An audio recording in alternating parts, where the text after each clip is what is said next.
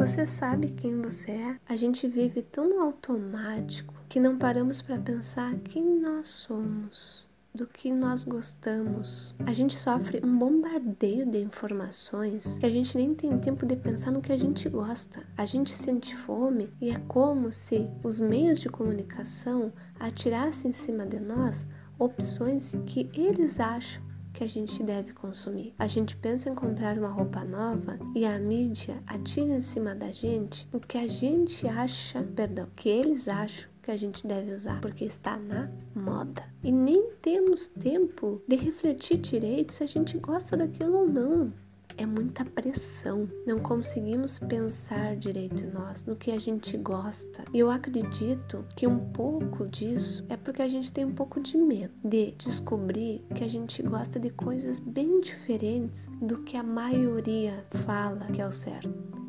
Temos muitas vezes medo do julgamento, de gostar de algo totalmente diferente. Temos medo de sair com uma roupa em que as pessoas vão falar que está super ultrapassada. Não precisamos ter medo. Nós precisamos ter medo, sim, é de não viver a essência da gente. Se a gente quer comer algo que ninguém gosta, tá tudo bem. Cada ser humano é um conjunto tão complexo de ideias e cada um tem a sua história, cada um tem seus medos, cada um tem seus traumas.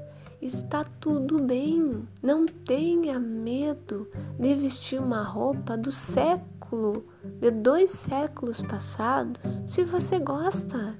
E ninguém tem o direito de te chamar de maluco. Por quê? Porque você gosta de usar um tipo de roupa que ninguém mais usa? Qual é o problema nisso? Qual é o problema de cada um de nós seguir a sua essência? Qual é o problema de a gente não querer seguir a multidão? Qual é o problema de defendermos o que a gente sente, o que o coração manda?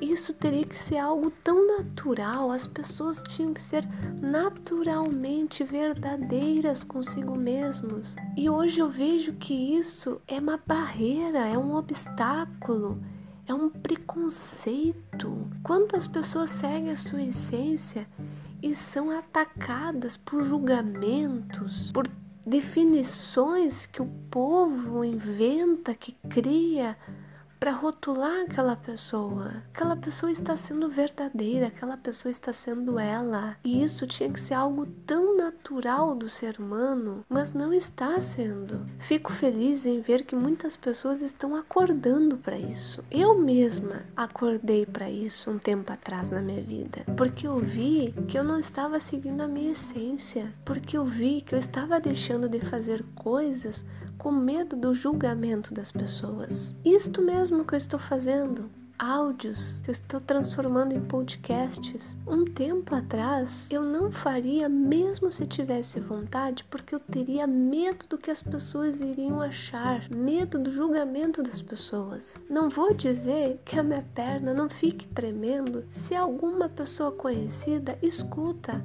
A gente ainda guarda um pouco disso. Sim, eu ainda guardo um pouco desse nervosismo, desse frio na barriga, de pensar que uma pessoa que nos conhece vai escutar um áudio, vai ver um vídeo que a gente fez. Mas eu já quebrei a primeira barreira, que é eu vou seguir a minha essência. Eu vou fazer só o que eu acho que é certo. Sim, eu vivo numa sociedade e sei que eu preciso obedecer certas leis certas regras, mas eu digo de eu viver o que eu acredito no que dentro do meu limite de liberdade.